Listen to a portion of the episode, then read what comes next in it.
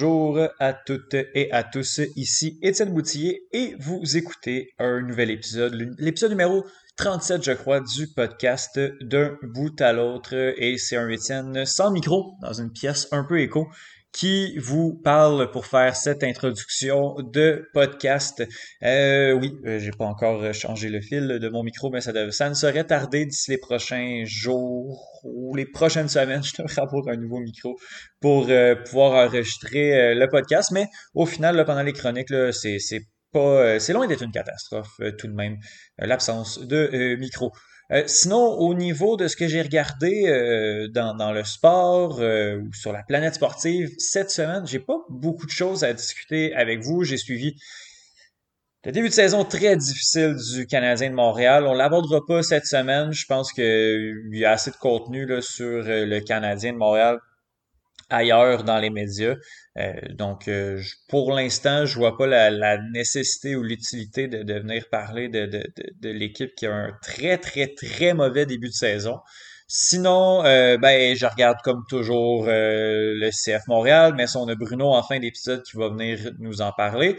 Et puis, ben, c'est ça. J'ai pas regardé énormément autre chose que de ce qui va être discuté dans le podcast. Donc, je propose qu'on aille euh, qu'on aille tout de suite euh, qu'on aille tout de suite aux chroniques. Donc euh, je euh, les chroniques de cette semaine. Oui, je, vais reprendre je vais mes idées. On a Thomas Lafont qui vient nous parler de la série mondiale de la MLB. on parle baseball, sauf que bon, l'épisode sort samedi matin. il y a un match qui avoir été joué vendredi soir. on n'a pas le résultat. Donc et on n'a pas en fait l'identité des deux équipes qui vont constituer les ceux qui vont s'affronter en fait en série mondiale. Donc euh, c'est très difficile pour Thomas de d'y dans les pronostics pour euh, pour parler du, de, la dernière euh, du dernier affrontement, mais on se lance tout de même puis on parle quand même des séries depuis depuis déjà quelques semaines qui qu'on peut suivre. Et puis ça, ben justement, on, en parle quand même avec, avec Thomas. On a également Johan qui nous parle de la fin de saison de l'ATP. Il y a les finales qui commencent à la mi-novembre, autour de novembre. Et puis, ben, on discute euh, de, de, de, de, en fait, l'état des lieux, comment ça va fonctionner, comment ça peut fonctionner, parce que bon, je m'y connais peut-être un peu moins en, en, tennis, et également euh, justement ce tournoi-là, là, qui peut y participer, de quelle manière ça fonctionne. Bref, on en discute avec euh, avec Johan. Sinon, ben, j'en ai parlé, le Bruno vient parler du CF Montréal. Le CF Montréal qui reste cinq matchs à sa saison, quatre matchs de MLS, un match de championnat canadien. Ça va jouer dans les prochaines semaines. Euh, la, course aux séries dans la, la, conférence de l'Est est complètement folle. Donc, Bruno vient euh, parler beaucoup de l'impact. Il y a vraiment beaucoup d'actualités, notamment au niveau des joueurs. Donc, euh, on parle un peu de ce qui se passe, un petit peu moins de la MLS que qu'est-ce qu'on a eu dans les dernières semaines. Bref, tout, aussi intéressant comme, comme chronique de, la part de Bruno. Et finalement, on termine avec euh, une entrevue avec euh, Thomas Lalonde-Landry, qui est euh, qui est un joueur de, de Frisbee. On n'a pas reçu beaucoup de joueurs. On avait reçu Malik et Christophe au début de la saison du Royal. Mais là, on a Thomas qui a connu un gros, gros, gros automne d'Ultimate. bon, avec le Royal, oui. Avec Mephisto, on va, on, va parler aussi de, de, de, sa saison en club. Et on va parler de sa saison universitaire parce que il vient de gagner le championnat canadien universitaire euh, avec l'Université de Montréal. Thomas, euh, on se connaît, euh, on se connaît un peu. On a été coéquipiers alors que ben, on était à l'UCAM les deux et on jouait à l'UCAM en, 2019. On était coéquipiers. Je dirais que j'étais présent. j'étais présent, mais il y avait clairement un, step là c'est un peu ça aussi l'universitaire. Il y avait vraiment un step entre ceux qui, ben, étaient là avec leur bonne volonté, et euh, ceux qui, qui, étaient quelques coches au-dessus, là, et Thomas faisait partie, euh, faisait partie de, de ces gars-là. faut dire que euh, c'est un leader exemplaire. je, je, je connais pas ses plans avec avec le Royal dans les prochains les prochaines années. Je sais pas quand où il se voit, mais, mais Thomas a, beaucoup de capacité de, de leader avec avec Lucam. C'est, c'est lui qui, qui prenait beaucoup, beaucoup, beaucoup les choses en main. Euh, était de tous les entraînements prônait par l'exemple, est une bête de travail. Bref, je, je, c'est un, un, athlète que, que j'ai vraiment aimé côtoyer. Je pense que c'est un exemple à suivre, un exemple de travail. C'est un, grand besogneux. Puis il vient un peu nous parler de, son, automne, euh, son automne d'Ultimate, comment de, son côté il a perçu ça. Puis on parle également un peu de sa première expérience au Royal de Montréal, lui qui en était à sa première année euh, en 2021, l'année du sacre de l'équipe euh, lors de la Coupe canadienne. Donc je pense qu'on va y aller comme ça. On va commencer avec, Thomas. Puis écoute, écoutez, en fait, on, on se lance, on se lance dans les chroniques à l'instant.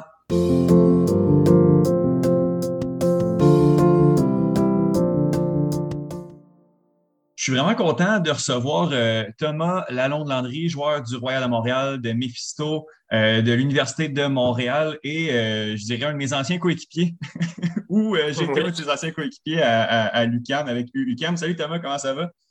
Ça va, salut, ça va bien, merci toi? Ah, ça va très, très bien. Je, je, je, le répète, je suis vraiment content que, que, que, tu sois là. On va jaser un peu de, de frisbee universitaire. Euh, je te pose la première question. Est-ce que les pratiques de l'UDM sont plus tôt ou moins tôt que celles de l'UCAM? L'UCAM 2019. Excellente question. On en avait deux, euh, deux pratiques semaine. Il y en avait une le soir puis une euh, le matin à la même heure que celle de l'UCAM. OK. Fait qu'on vient un peu contre, dans le même. Celle, celle, le matin était optionnelle. C'est pour ceux euh, qui, pou qui, pouvaient, qui voulaient être là.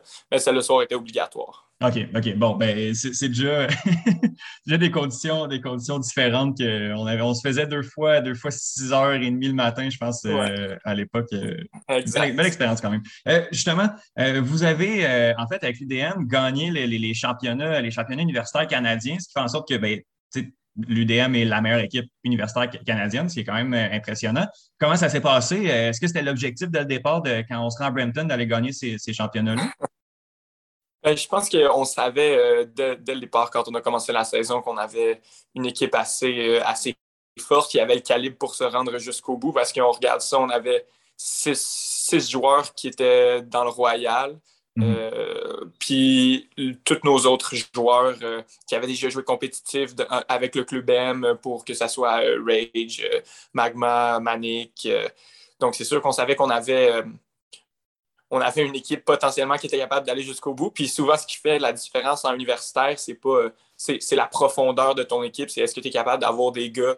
Parce que des tournois, c'est ça. C'est plusieurs games de suite. C'est six games en une fin de semaine. C'est mm -hmm. de savoir est-ce que tu as l'équipe assez profonde pour jouer toutes les games et pas faire jouer quatre gars tous les points du tournoi parce que c'est sûr que là, mm -hmm. ça va être difficile de, de finir. Mais oui, c'est sûr qu'on savait qu'on avait des chances d'aller chercher ça dès le début de la saison il y avait quelque chose quand même qui, euh, qui se passait là, justement avec, avec cette équipe-là. Là. Puis quand tu regardes l'effectif pour connaître un peu ce qui se, fait, qui se passe et qui se fait à Montréal, c'est quand même pas si surprenant que ça. Euh, J'ai pas eu les résultats des, des matchs en tant que tels. Est-ce qu'il y a-t-il des games qui ont été, qui ont été vraiment serrés euh, tout au courant de, de ce tournoi-là? Là?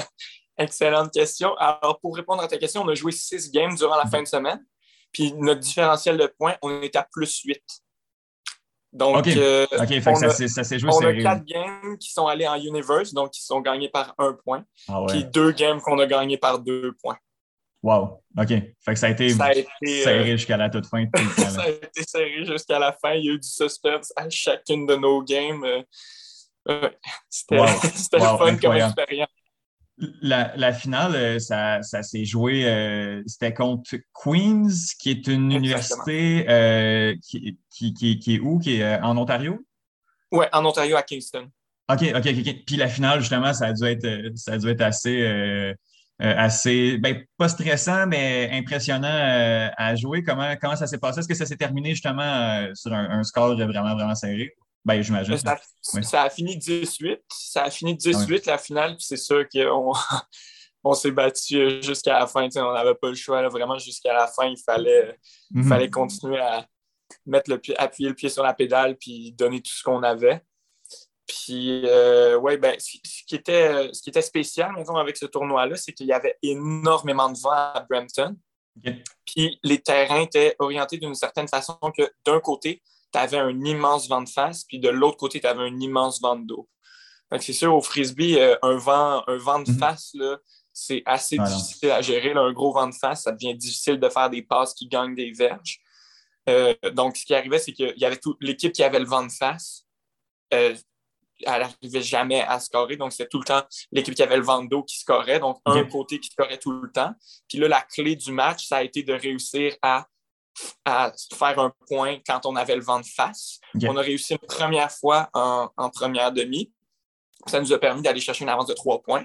Puis là, ce qui est arrivé, c'est que Queens ont réussi eux aussi à scorer avec euh, le vent de face. Puis là, boum, tout de suite, la game est revenue, redevenue euh, égale, à égalité. Mhm. Puis vers la fin de la game, euh, on, a, on a réussi. en fait, on n'a même pas scoré avec le vent de face une autre fois. On a, on a réussi à gérer le temps. Puis on est arrivé au dernier point avec le vent dans le dos. Puis c'était juste ça notre objectif parce qu'on savait qu'une fois qu'on commençait le dernier point puis qu'on avait le vent dans le dos, on avait des excellentes chances de, de scorer puis de, de gagner cette game. Mhm. Tu as dit qu'il y avait beaucoup de joueurs euh, du Royal aussi là, dans, cet effectif-là de l'UDM. Est-ce que le fait d'avoir joué une autre finale euh, quand même assez stressante euh, un mois et demi, un mois et demi avant, ça, a joué un peu? Est-ce qu'au niveau de l'expérience, ça, a pesé dans la balance du côté des joueurs de l'UDM? Ben, je pense que je pense que c'est sûr que ça a fait une différence euh, d'avoir tous ces joueurs-là qui avaient de l'expérience, mais même si ce n'était pas nécessairement des joueurs du Royal, on avait des joueurs comme, euh, comme euh, Charles Gay, qui, ça fait aussi 4, 5, 6 ans qu'il joue, il joue depuis qu'il est junior. mon frère, Raphaël Lalonde-André aussi, qui était là. Qui, c'est tous des joueurs qui avaient déjà vécu des situations de pression, puis qui ont. On savait, on se faisait confiance aussi, on savait qu'on avait des chances d'aller chercher ça. Fait que ça n'a pas été un problème. je n'ai pas mhm. senti qu'on était stressé à un moment. Oui, oui, oui. Ben, c'est l'expérience un peu qui, finit par rentrer, puis euh, des, grands moments, des, des grandes games aussi. Euh, tu as eu un, gros été slash automne de, de, Thomas. Là. Euh, on en a parlé un peu justement au, euh, podcast euh, plusieurs fois avec, avec Philippe. Le Royal termine premier de la Coupe, de la coupe canadienne, gagne la, Canada Cup.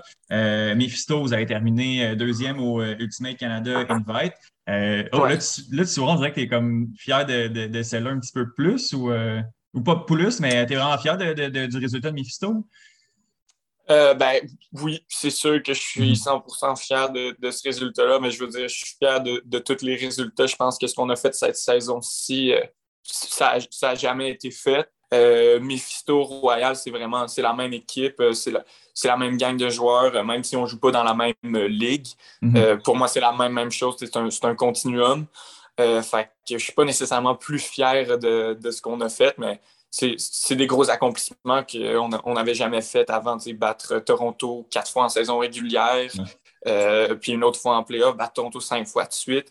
Puis après ça, euh, la dernière fois qu'une équipe s'est rendue en finale des, des CUC, UCI, une équipe montréalaise, c'était en 2010. Fait que c'est tous des gros accomplissements, euh, je pense qu'on est allé chercher cette saison-ci, mais il n'y a pas, pas d'ordre. C'était vraiment pour une, une, seule et même chose. Euh, on, on, a gagné la, la, Canada Cup de la UDL. Euh, puis la semaine d'après, on était de retour sur le même terrain de pratique avec les mêmes gars. La seule différence, c'est que la dimension du terrain avait changé. Mm-hmm. Sinon, il euh, n'y a, pas, grand-chose grand qui change. Euh, avec la, deuxième place de Mephisto qui sera en finale, euh, vous avez un billet, en fait, pour les, les championnats du monde. Je, m'y connais justement un peu moins de, ce côté-là du Ultimate. Ça va être où? Puis ça représente quoi? C'est vraiment les meilleurs clubs de chaque pays qui, s'en viennent, qui, vont Exactement. Donc, exactement. bon, ben, premièrement, c'est à Cincinnati, en Ohio, aux États-Unis. Euh, c'est en juillet prochain, juin-juillet, je me souviens plus des dates exactement. Mm-hmm. Puis oui, donc c'est ça. Donc chaque pays a un certain nombre d'équipes qui est envoyées en fonction de leur performance euh, passée au dernier championnat du monde. Puis il y a un calcul assez complexe pour savoir combien il envoie d'équipes dans chaque euh, catégorie.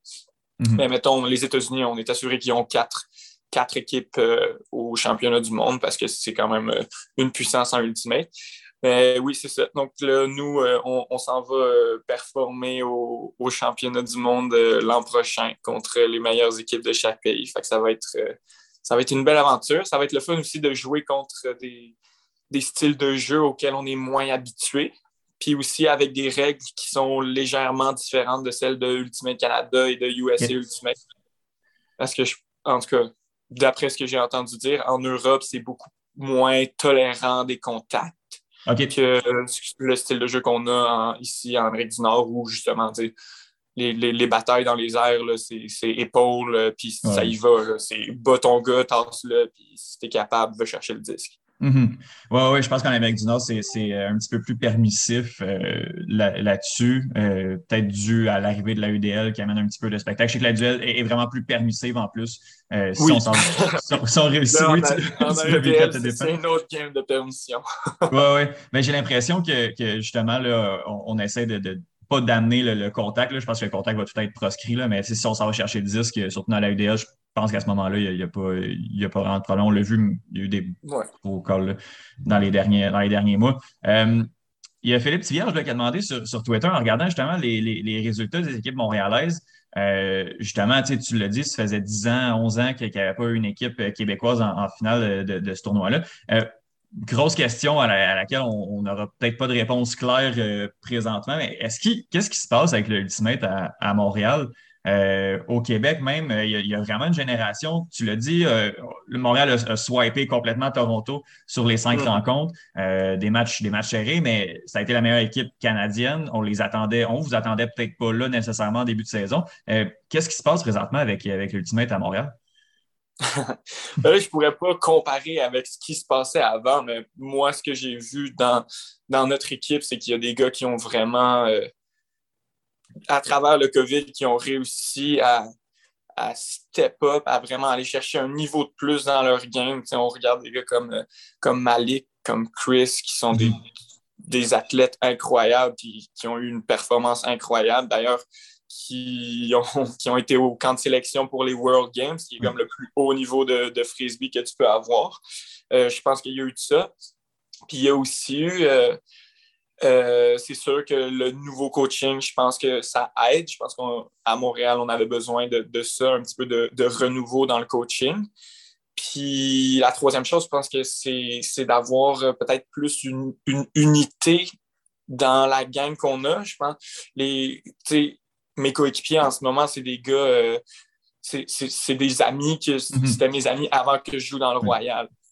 Fait je pense que ça, ça, aide aussi à garder une équipe euh, serrée, puis à, continuer à croire en nous, à croire qu'on est capable d'aller chercher les games euh, malgré peu importe c'est quoi la situation. Mhm. Parce qu'on n'a pas, eu, on pas eu tout le temps des games faciles. Il y a des games qu'on est allé vraiment chercher où on, où on tirait de l'arrière euh, dans, le, dans la UDL, euh, mhm. puis qu'on a réussi à, remonter puis à aller les chercher. Mhm. justement, on, va terminer un peu sur, euh, sur cette saison-là du Royal. On en a parlé beaucoup justement avec, avec Phil et Étienne Fournier aussi. Fait on ne repassera pas la saison au complet, loin de là. Mais justement, tu as dit des games difficiles. toi qui étais à ta première expérience, comment tu as vécu le, le premier match de la saison? Euh, qui a été ardu, on ne se le cachera pas, euh, versus le reste de, l'évolution de l'équipe qui, a pris un step de plus dès le, deuxième match? Comment toi, tu as vécu ça? On parle du premier match, mais ben, la saison également, tu as ta première expérience au niveau, au niveau professionnel, au niveau de la UDL. Ben, OK. il y avait beaucoup de questions. Oui, il y avait beaucoup de choses à dire. Je pense qu'en équipe, euh, on, a vraiment bien réagi à cette première euh, game-là, à cette première défaite-là. Euh, parce que une autre chose que j'ai dit, que, je n'ai pas mentionné tantôt, mais je pense qu'à Montréal, c'était peut-être difficile des fois de, vivre avec la, défaite dans les années passées. Puis là, on a perdu, puis j'ai pas senti qu'il y avait de, de, spirale de négativité où les gars faisaient comme Oh my god, on sera pas capable, blablabla. Bla, bla. C'est juste hein, voici ce qui s'est passé, voici ce qu'on a mal fait, puis on sait qu'on est capable de bien le faire. Puis on est retourné au travail, puis la game d'après, ben, ça a été une toute autre histoire. Puis en fait, tout le reste de la saison, ça a été une toute autre histoire. Oui. Euh, puis pour ce qui est de moi. Ah, vas-y. Non, non, vas-y, vas-y, Thomas. J'allais dire, pour ce qui est de moi personnellement, euh, ma, première expérience dans la EDL, euh, je pense que j'étais mélangé plus que pas mal parce que le, le, mélangé dans mes repères, disons, mhm. parce que le format de le, le terrain est plus grand, c'est 53 verges et un tiers à la place de 40 verges. Puis j'étais, je, jouais surtout en défensive sur des handlers, mais ça faisait à chaque fois que je pensais que j'avais bien couvert mon handler, les lanceurs, ils mettaient le disque dans l'espace, puis j'étais comme, ouh, je, ne savais pas qu'il y avait autant d'espace encore. Mm-hmm. C'est sûr aussi que les, lanceurs, c'est les meilleurs des meilleurs, fait qu'ils sont capables de faire des lancers que tu es comme, ah ouais, tu as vraiment fait ça, ok, ouais. Fait que c'est sûr que j'ai, ça, ça prend de l'adaptation, puis je suis encore en adaptation à ce niveau-là, mais je pense mm-hmm. que là, j'ai réussi à, au courant de la saison à mieux saisir, euh, à mieux prendre tous mes repères que j'avais besoin.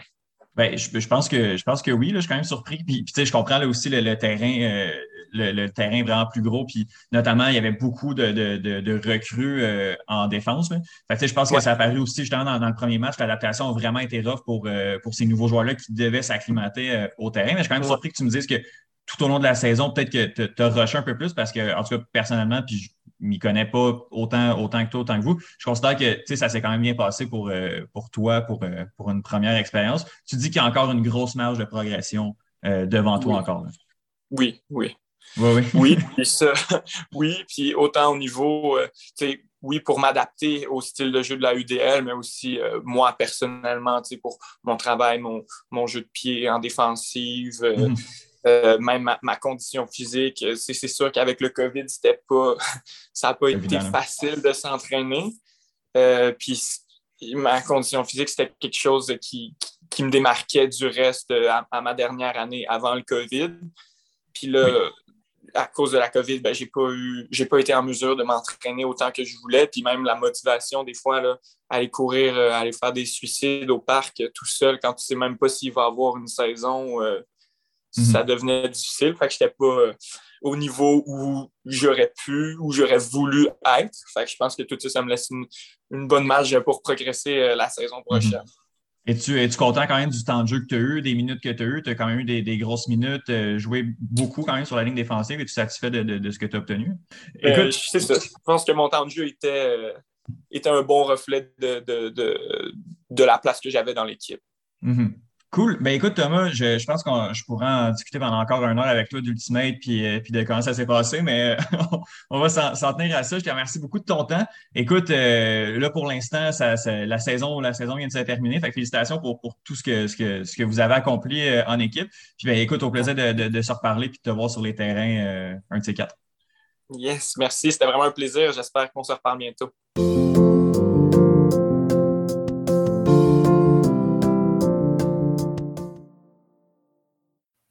Parlons balle, parlons baseball avec euh, euh, Thomas Lafont. Euh, c'est ça, comme j'ai dit, je voulais 10 secondes juste avant de peser sur enregistrer. J'aime mieux qu'on parle de la série mondiale avant de savoir qui vont être les protagonistes sur place parce qu'on se parle vendredi en après-midi. Il n'y a pas encore personne qui a obtenu son billet pour se rendre la série mondiale, mais j'aimerais bien en parler maintenant qu'en parler la semaine prochaine alors que la série va être jouée à moitié à peu près. Donc, Thomas Lafont, est-ce qu'on a des bonnes séries de la MLB? Je te pose la question straight to the point. Oui. Oui? C'est une réponse très straight. Mais euh, oui, vraiment euh, des, des, matchs à haut pointage, pas juste dans, dans les séries de championnat, mais aussi dans les séries de division. Euh, des, des moments également. il y a Chris Taylor hier. Chris Taylor, je ne sais pas si c'est qui. je pense que. Moi, tout sais que non. Mais. C'est un, joueur de, deuxième but chansante des Dodgers. Bon joueur de baseball, mais c'est pas très. Euh, c'est pas une superstar. Mm-hmm. Euh, par contre, euh, hier, les Dodgers faisaient face à l'élimination. Oui. Il a, il, a step up, comme on dit. Hein. Il a frappé trois circuits. C'est des moments de même en série. Des joueurs qui élèvent leur jeu d'un cran. Kiki Hernandez à Boston aussi est excellent depuis le début, début des séries. Il connaît une, une des meilleures post-season de l'histoire de MLB, je, dirais même.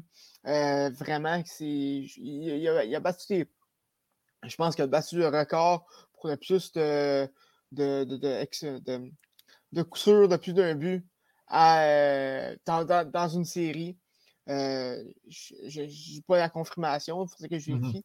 Mais les, séries, dans n'importe quel sport, mais surtout au baseball et au hockey, c'est plein, de, plein de joueurs qui sont corrects, qui sont bons, mais qui élèvent leur jeu d'un cran quand, quand l'enjeu devient important. C'est ça qui est beau dans pas mal tous les sports, mais au mm-hmm. baseball particulièrement.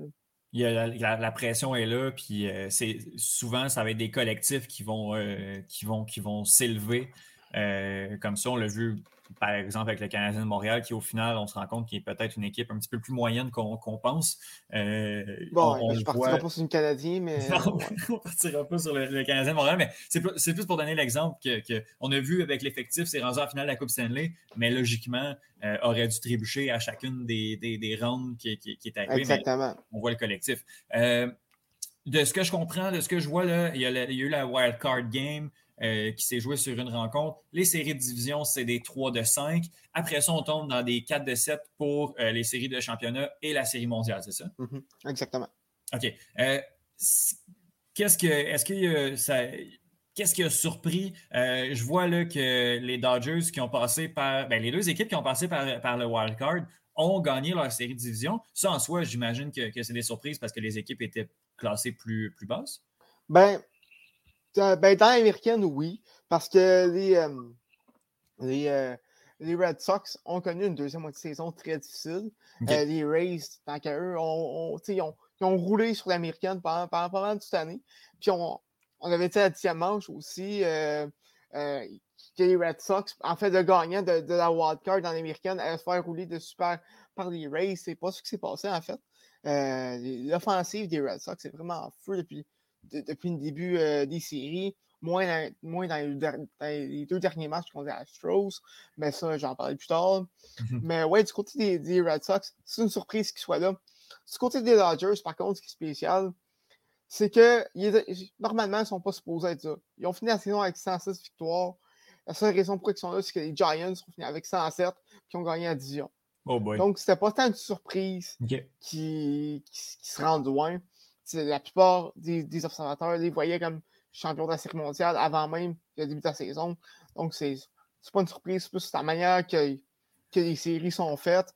Euh, par contre, je veux dire que les Dodgers, c'est plus difficile. Euh, cette année, par contre, ils ont, ils ont, travaillé très fort. Ça, ils, ont, ils, ont, ils ont émené les Cardinals sur un, sur un walk-off, ça veut dire en, fin de neuvième. Euh, ils ont, ça a été une grosse, une grosse série très serrée contre les Giants qui se finit en cinq matchs. Et euh, le problème avec les Dodgers, c'est que présentement, ils roulent avec seulement trois partants. Euh, au baseball. Normalement, avec trois partants, tu peux, tu peux pas, en fait, tu peux pas rouler avec trois partants et tes releveurs parce que tes danseurs vont être fatigués. Là, euh, leurs lanceurs, oui, euh, oui, euh, oui, ça, oui, ça va quand même bien, mais ils ont, ils ont, juste plus de gaz. Euh, la, relève a beaucoup de blessés. Euh, Urias, qui a été sur euh, du, repos, du repos à court terme pendant pas mal de toutes les séries, a enfin flanché pendant le quatrième, c'est le quatrième match. Oui, c'est ça le quatrième match? Oui, c'est oui, le quatrième match. C'est toi qui vas savoir me le dire, Thomas. Écoute, oui, oui, oui, quatrième match. Oui, ça n'a pas été facile. et euh, et euh, Scherzer, euh, il n'y a mmh plus de bras. C'est lui-même qui l'a dit. À son dernier départ, a seulement trois manches. ils ont, les lanceurs de Dodgers sont juste, ont juste, sont juste fatigués. Ils n'ont mmh plus d'énergie. Je pense que c'est ça qui va les couler. Là, je sais que je suis comme parti sur une grosse parenthèse, hein, mais euh, écoute, euh, justement, je voulais qu'on parle un peu de, d'où on est rendu présentement dans les deux dernières séries qui, nous restent. Tu t'en allais justement euh, Dodgers contre Atlanta. moi, j'ai parlé à Johan cette semaine, en fait, hier, puis il me disait qu'il était pas mal sûr que les Phillies allaient être. non, pas les, les, les Braves, allaient être capables de closer ça, de closer ça hier. finalement, ça pas été le cas. Euh, on est dans une série, euh, ben, les Dodgers font encore face à l'élimination dans le prochain match qui va jouer euh, dimanche. demain. Demain. demain. oui. Oui, ben oui, ben oui. Non, non, je, suis mêlé. Oui, oui, OK. Oui, demain, samedi. toi, tu, vois, tu vois Atlanta. Est-ce que ça va se jouer en 6 ou, en 7? Ben écoute, comme que, comme que je l'ai dit, moi, d'après moi, je pense que Atlanta va, va l'emporter en 6. Euh, écoutez, Dodgers, je l'ai dit, ils plus de danseurs. Je pense que je vais passer euh, deux minutes là-dessus. mais mais non, non seulement ça, mais aussi euh, l'attaque des Dodgers est en feu présentement. Ça, va très bien, à part dans le dernier match, ça a été plus difficile. Mais les lanceurs aussi euh, sont, beaucoup plus reposés. Et c'est des lanceurs qui lancent très bien en, série. Max Freed a connu un départ un peu plus euh, difficile euh, hier.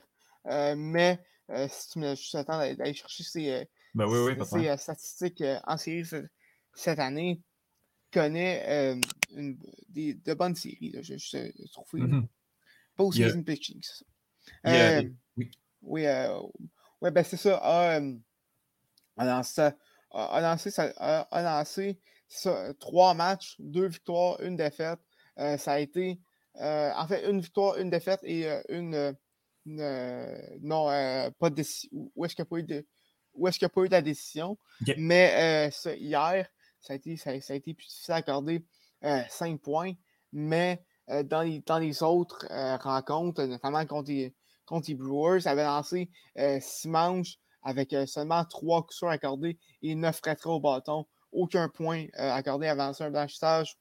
vraiment quelque chose quelque chose d'assez remarquable. Et Charlie Morton aussi, qui, a des, des, très bonnes séries, a été très bon euh, pendant la série d'édition contre Milwaukee. C'est un petit peu plus difficile, je dirais, contre les, Dodgers. Mais euh, c'est quand même des très bonnes séries qu'il connaît lui aussi.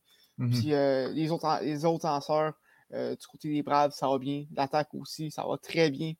Donc, je pense que les Braves devraient finir 106.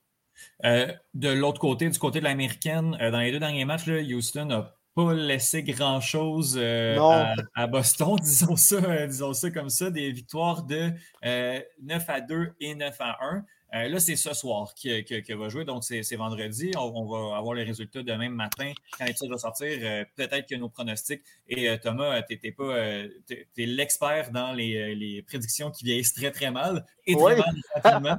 Donc, euh, je veux quand même que tu te prononces. Est-ce que euh, Houston close ça ce soir ou Boston va forcer la, la, tenue d'un septième match?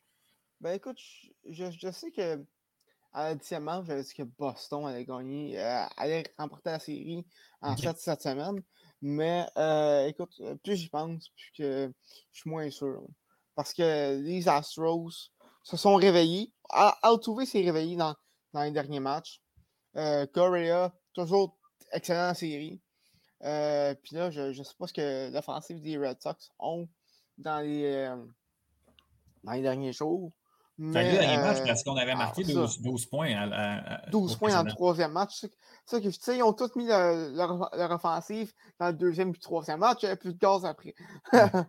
mais, mais oui, ça, écoute, je ne sais, je sais pas ce qui s'est passé de ce côté-là. Puis, je, je, c'est qui sont qui euh, je vais aller. Euh, Parce que là, Thomas, là, je, te, je te check aller, là, puis un, un, tu patines pour me donner une réponse, et également, on dirait que tu, tu vas aller d'un bord dans ton podcast, puis tu t'en vas de l'autre bord. Ouais, ben ça, c'est ici. C'est plus, que, c'est plus que j'y pense, moins que je suis sûr, mais ça, c'est, euh, Garcia qui, qui, lance du côté des Astros. Donc, je, pense que, je pense que les Red Sox, malheureusement, euh, ne seront pas capables de euh, battre les Astros euh, ce soir. et les Astros vont en 6. OK. Fait que là, c'est définitif. Là, on y va C'est définitif, Astros en 6. C'est bon, je te, je te, le souhaite beaucoup. On va savoir ça, ça demain matin. Ben, donc... écoute, d'un côté comme de l'autre. J'ai raison. Mais c'est ça, on dirait que tu, tu manges dans, dans, les deux mains, Thomas. Mais écoute, on, va te laisser aller sur cette prédiction-là. Moi, je vais écouter ce que tu dis à d'un bout à l'autre, pas à la dixième manche. Ah, encore. Euh, OK, alors, on arrive euh, à partir de mardi le 26, je crois. Euh, oui, oui. ben, le 26, je ne sais pas si c'est un mardi. Oui, c'est un mardi. Oui, oui, c'est un mardi. mardi 26 va jouer le premier match de la, série mondiale entre, selon tes prédictions, les Astros et les Braves. Exactement. tu avais dit, il y a deux, trois semaines, tu avais dit qui gagnerait la série mondiale? Tu avais dit les Dodgers. J'avais dit les Giants. Les Giants, les Giants qui. Euh... sont fait éliminer en, série de division face aux Dodgers. OK. C'est pas si pire dans ce cas-là. C'est quand même bon. C'est une, une, prédiction qui se défendait. ça s'est quand même fini très serré, cette série-là. C'est bon. J'aime ça que, que tu assumes, mais euh, si j'ai des conseils mis au jeu à te demander, je te les demanderai pas. Donc, là, tu me dis euh, qu'on va avoir une série mondiale euh, Atlanta-Houston. Fait que je vais te demander ta, prédiction pour une série Dodgers-Boston, juste pour être sûr, à voir comment que tes prédictions vont. non, non, c'est pas vrai. On va y aller selon, selon ce que tu dis. dans l'éventualité, ou puis là, c'est très hypothétique, ça se peut que ce soit encore une fois les deux équipes ont fait des blagues. mais, en fait, ça risque avec les deux, les deux autres équipes. en fait. mais bon, on, parle d'une série Houston-Atlanta, Thomas. Est-ce que c'est on, peut s'attendre à des, des, feux d'artifice, des fireworks en deux des meilleures formations de la, MLB? Ben oui, parce que les. Écoute, c'est sûr qu'on on projette dans le futur, on sait, on, sait jamais ce qui peut se passer. Peut-être que peut-être que Correa se blesse ce soir et euh, Freeman, puis toute offensive euh, des, des, Braves euh, la COVID, on ne sait pas, tu sais. Mm-hmm. Mais ça, c'est deux équipes que, l'offensive va très, bien, surtout, dans, les, derniers temps. Euh, puis les Astros ont euh, l'expérience, euh, ça fait 528 de, de suite qui se rendent à la, série de championnat américaine. Donc, ils ont, ils ont l'expérience des, séries. Puis comme on disait à la il ne faut jamais parier contre eux autres. c'est sûr. Mais les, mais les Braves, vraiment, depuis, je dirais, la date des échanges à peu près, depuis le match des, étoiles, en fait, de mi-juillet, me surprennent vraiment. Puis eux autres aussi m'ont appris à ne pas parier contre, contre eux. Donc, euh, ça, ça, va être une, ça va être une très bonne série. Deux bons personnes de lanceurs. Du côté des Astros, je suis un peu plus inquiet parce que, parce que les partants sont, euh, sont, sont, de moins bonne qualité, en fait. Euh, ont, ont, des sorties plus difficiles, à part, à part Valdez qui a, qui, a lancé un, un, gem au dernier match. Euh, c'est des sorties du côté des, des Astros. sont sauvés par euh, leur relève, entre autres, qui, qui, est excellente. Mais je donnerais l'avantage aux Braves seulement à cause des lanceurs.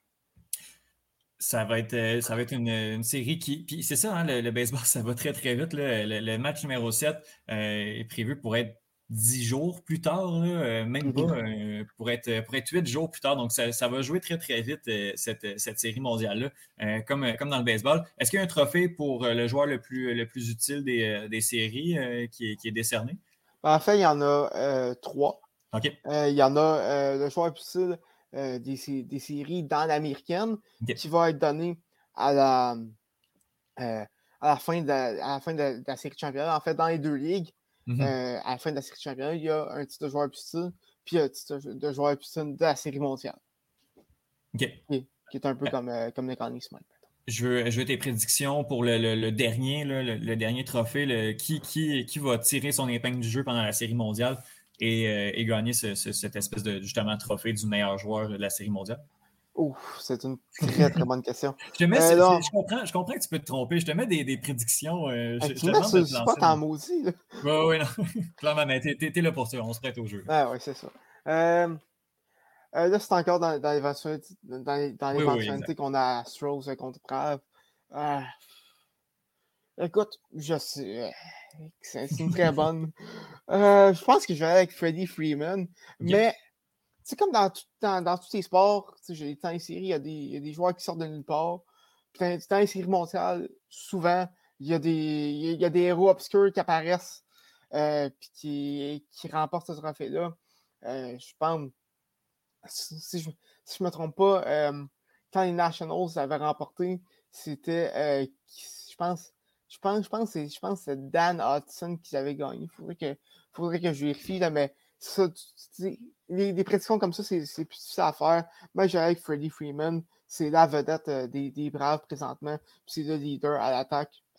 Puis à la défense, c'est un multiple gagnant du Condor au premier but. Donc, euh, je ne serais pas surpris d'avoir euh, remporté cet honneur-là. Brave d'Atlanta, série mondiale, Freddy Freeman. Je mets 100 sur mise au jeu sur euh, cette prédiction, Thomas. je te demande de me rembourser si jamais euh, ça ne fonctionne pas. Thomas, fais pas ça. Merci, merci énormément pour, euh, pour venir te, prêter au jeu de, des prédictions. Quand même, c'est vraiment pas évident. on ne sait pas qui, qui va composer la série mondiale, justement, on le répète.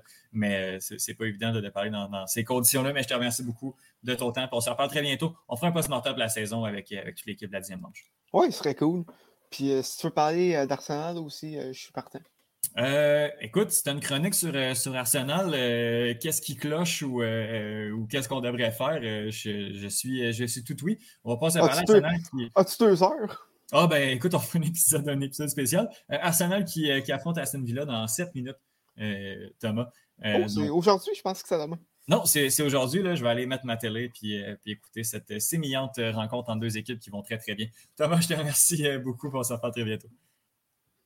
C'est le tour de Johan qui fait une chronique sur un sujet particulier.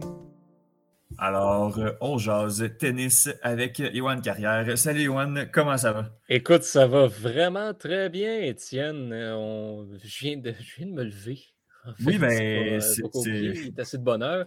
Ben oui, mais c'est euh, des discussions euh, matinales ou d'avant-midi comme ça. Oui, oui, oui, ouais, absolument, absolument. Puis euh, bonne nuit, bonne nuit de sommeil après une journée occupée. Donc, ça fait du bien, je suis très en forme. Euh, Johan, je, te demanderais si ta journée est occupée euh, à cause de l'école ou à cause de l'abondance d'offres sportives qui, euh, qui est devant toi.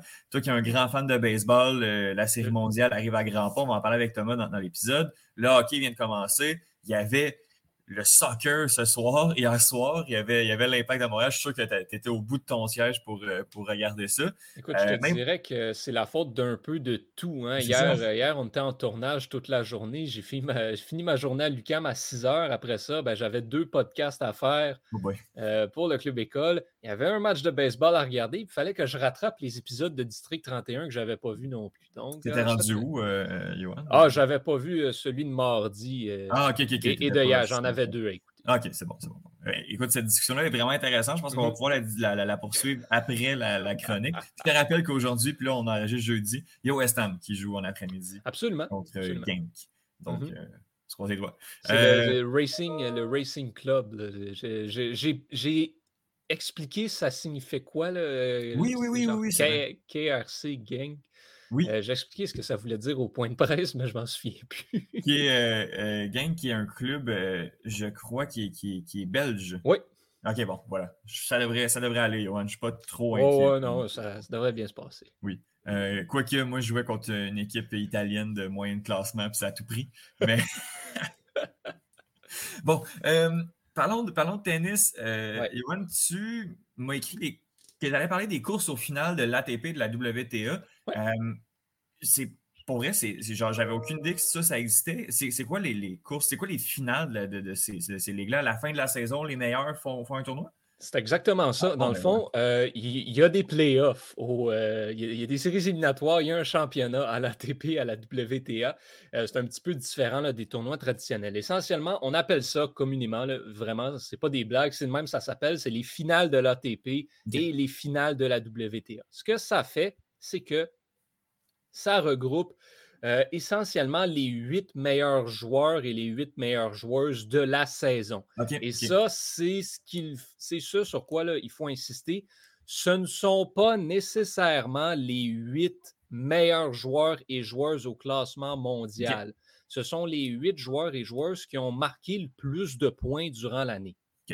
Donc, il y, a une, légère différence. C'est sûr que généralement, ces joueurs et joueuses-là vont être dans le top 10 mondial parce que quand tu scores bien des points, tu vas te rendre haut. Euh, mais il y a certaines exceptions. Euh, par exemple, ben, du côté des hommes, euh, Raphaël Nadal. Raphaël Nadal, normalement, pourrait se qualifier pour, pour les finales de l'ATP, est dans le top 5 mondial, mais il est blessé. Donc, il ne jouera pas. Mm ce genre de, d'exemple-là. Euh, qui fait qu'un joueur peut ne pas participer. Et euh, oui, voilà, je voulais t'en parler parce que ben, ça, approche, euh, ça approche à grands pas. En fait, là, ces, ces tournois-là, on parle, on parle de, tournois qui se, déroulent, qui se déroulent à la mi-novembre, en fait. Donc, les finales de la WTA, c'est du 10 au 17. et pour les finales de l'ATP, c'est du 14 au 21. Donc, on parle en mois de novembre. Euh, donc, c'est, on est à moins d'un mois, en fait, de, ces compétitions-là.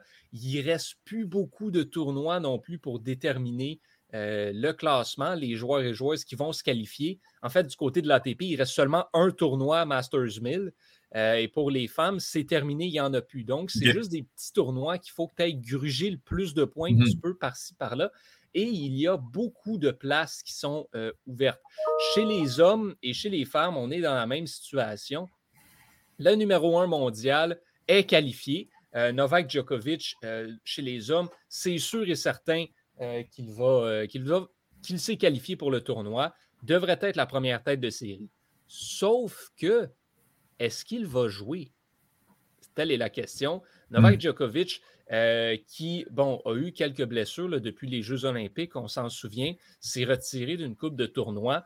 Euh, même chose chez les femmes, Ashley Barty est qualifiée euh, comme première tête de série pour les finales de la WTA, mais elle non plus, on ne sait pas si elle va jouer. Donc, ça ouvre la porte à d'autres joueurs, d'autres joueurs pour donner un plus gros push dans cette fin de saison-là pour espérer participer au final du tournoi.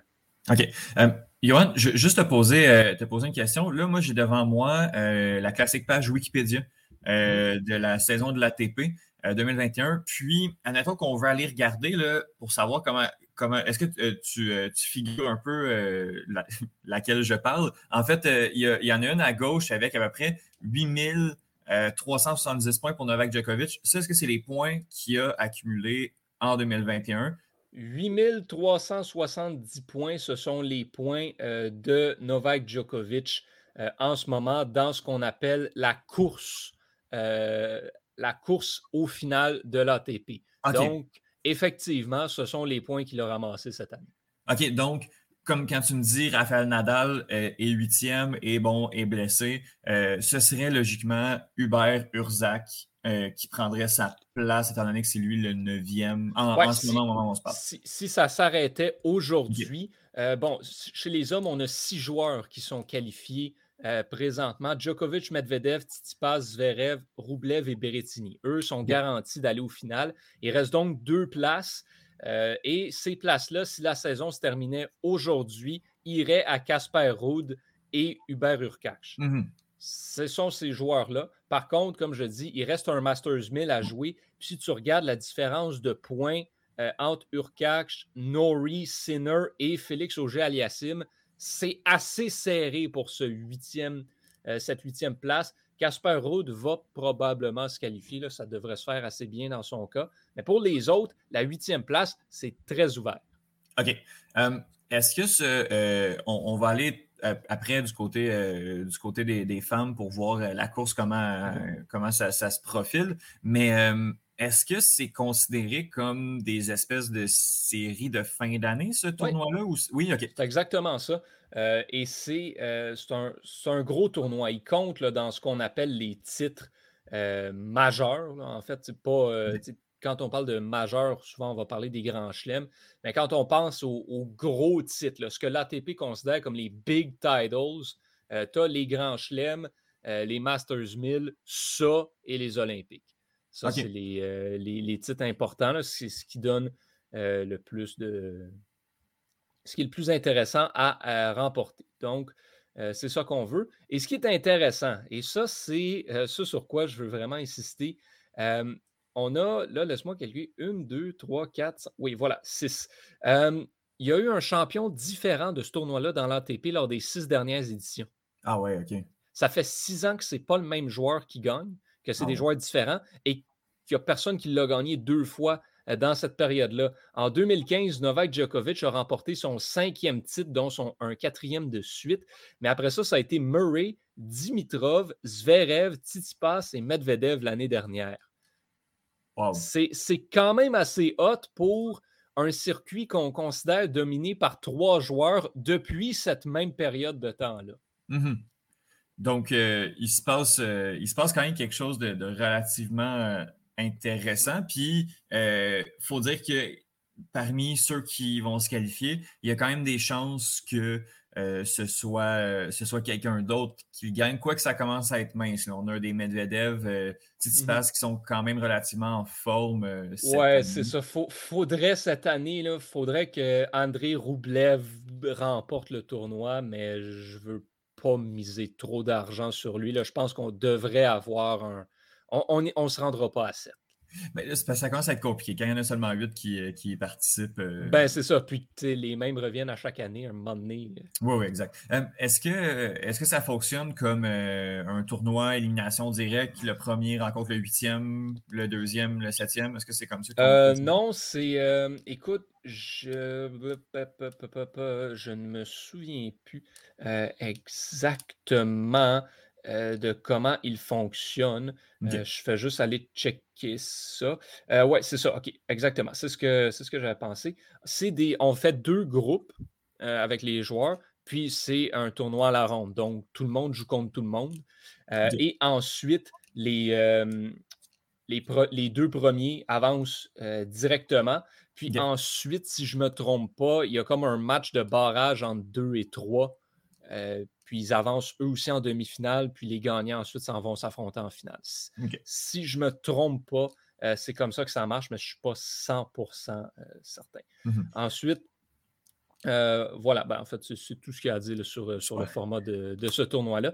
ce qu'il faut, faut, prendre en note aussi, c'est que ce tournoi-là survient en fin de saison. Hein. Mmh. Donc, les joueurs sont fatigués, des fois sont traînent un peu des blessures, mais veulent participer quand même. C'est ce qui peut expliquer le pourquoi on a des joueurs qui arrivent à, performer un petit peu out of nowhere euh, lors, de, lors de certaines, euh, certaines éditions.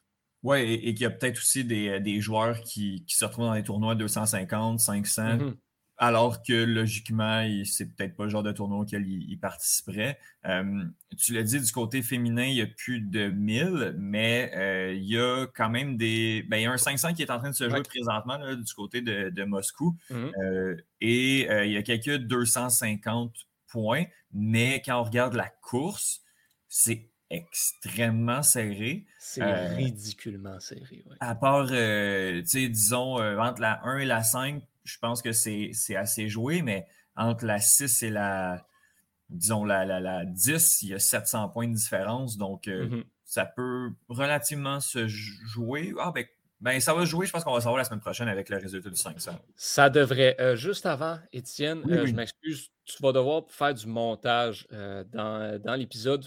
Mon chat est rentré dans la chambre, commençait à niaiser partout avant que j'enregistre. Et là, maintenant, le chat veut sortir et arrêter de crier en arrière. Fait qu'avant que ça devienne incontrôlable, je vais aller y ouvrir la porte. Super. Mais moi, étant donné que euh, je ne fais pas de montage, je vais discuter et je vais donner euh, le classement euh, chez les femmes pendant que Johan est en train de sortir, sortir son chat. Si on regarde, on avait vu dans le classement chez les hommes, il y avait deux, deux Canadiens qui étaient dans le top 20. Même un petit peu plus bas, il y avait Aliassim et Denis Chapovalov. Du côté du top 20 chez les femmes, ben, on aurait pu regarder peut-être pour, pour Biaka Andrescu qui n'est pas là, a été blessé une bonne partie de, la saison, euh, Johan. Si, euh, a manqué, des compétitions là, au, euh, début de l'année. Ça n'a pas été facile, facile. Mm-hmm. On, a eu le, on a eu des gels de points aussi, donc ça l'a aidé. Par contre, gros problème, c'est que Bianca Andrescu n'a pas défendu ses titres cette année. quand tu gagnes le US Open, puis après ça, tu ne te rends pas loin, loin ça, ça fait une moyenne drop au niveau des points. Puis on a vu la mmh. même chose à Indian Wells aussi la semaine dernière. Euh, elle était championne en titre, puis ben là, elle a perdu ses points. donc, si on regarde le, classement chez, les femmes, on a dit que c'était extrêmement serré. Ça va jouer, je pense, en fin de semaine. Euh, puis peut-être éventuellement là, qui, qui, va y avoir une ou deux positions qui va pouvoir, euh, qui va pouvoir se jouer. Mais disons que c'est ça. avec, avec pas de 1000 en jeu, c'est c'est serré, mais c'est pas si ouvert que ça. Exactement. Là, il faut comprendre, on a déjà cinq joueuses euh, qui sont qualifiées. Euh, il y en a quatre. En fait, ça, c'est très dernière heure, dernière minute même. Euh, Ashley Barty, Arina Sabalenka, Barbara Krejcikova et Carolina Pliskova étaient qualifiées depuis un moment. Maria Sakkari a gagné son match à Moscou, par contre, ce matin.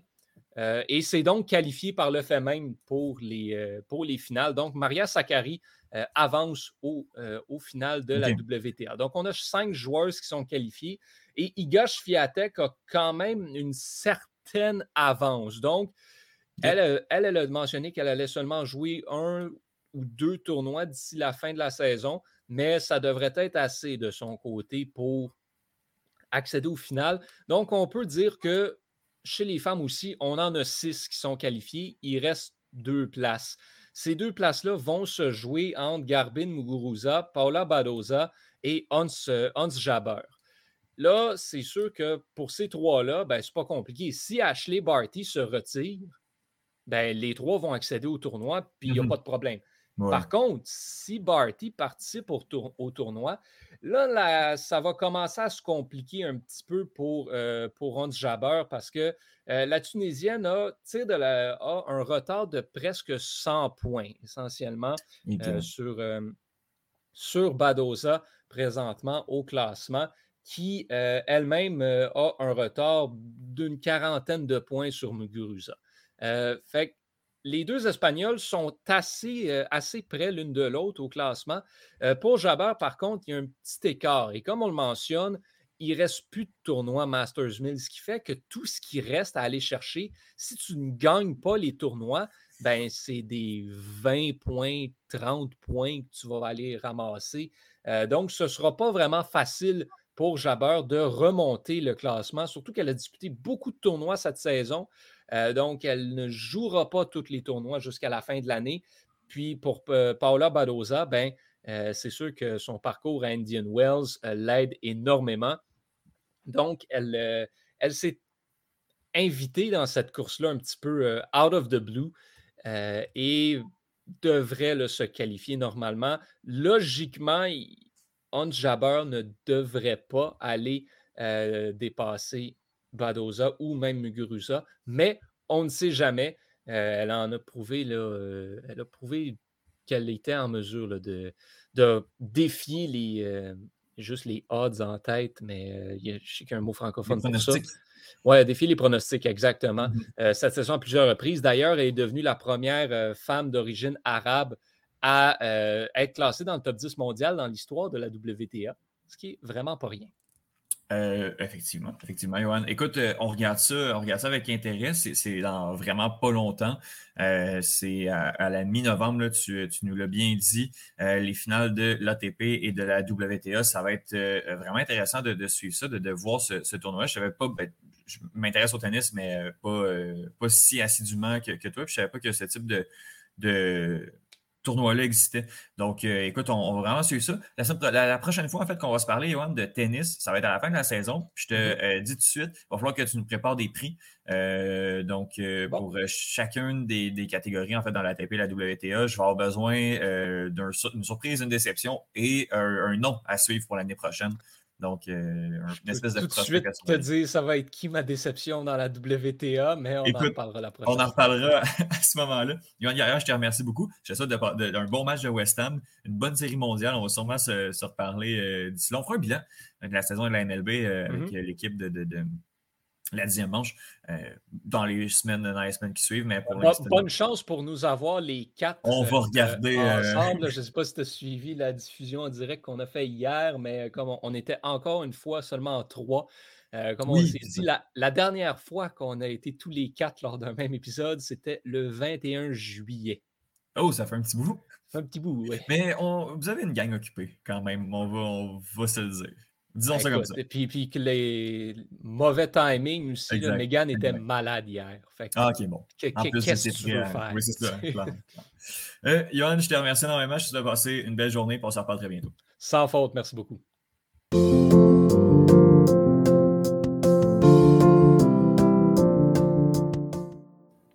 Bruno, je te pose la question en premier. Est-ce que le CF Montréal va participer aux séries éliminatoires de la MLS?